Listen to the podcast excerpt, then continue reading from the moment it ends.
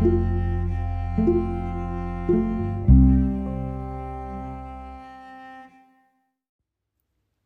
さんこんにちは。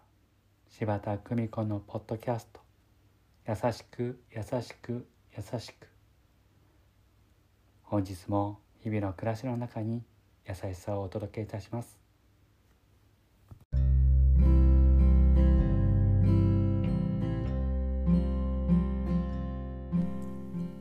取り師柴田久美子でございます。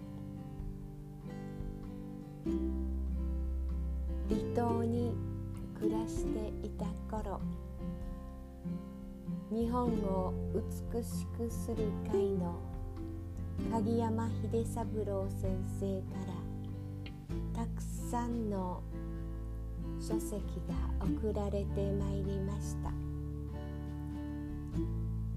島に図書館がないんですとお話ししたことから先生の本を届けてくださるようになりました。そのご縁で私は掃除の会に参加するようになります。柴田さん。便器の同じところを50回磨きなさい。そう教えられ素手で50回磨いているうちに無心になれ。最後は便器に愛しさを感じ。私は毎回鍵山先生に連れて帰りたいほど愛しいですとお伝え申し上げました。この日から毎日私は自分の家のトイレ掃除に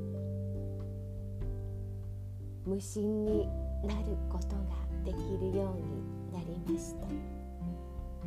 鍵山先生との出会いは私の心を磨いてくれました。優しく優しく優しく時間を注ぐことと。どうぞ皆様素敵な時間を。お過ごしくださいませ。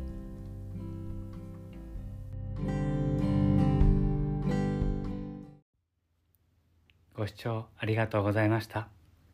今日も素敵な一日をお過ごしください。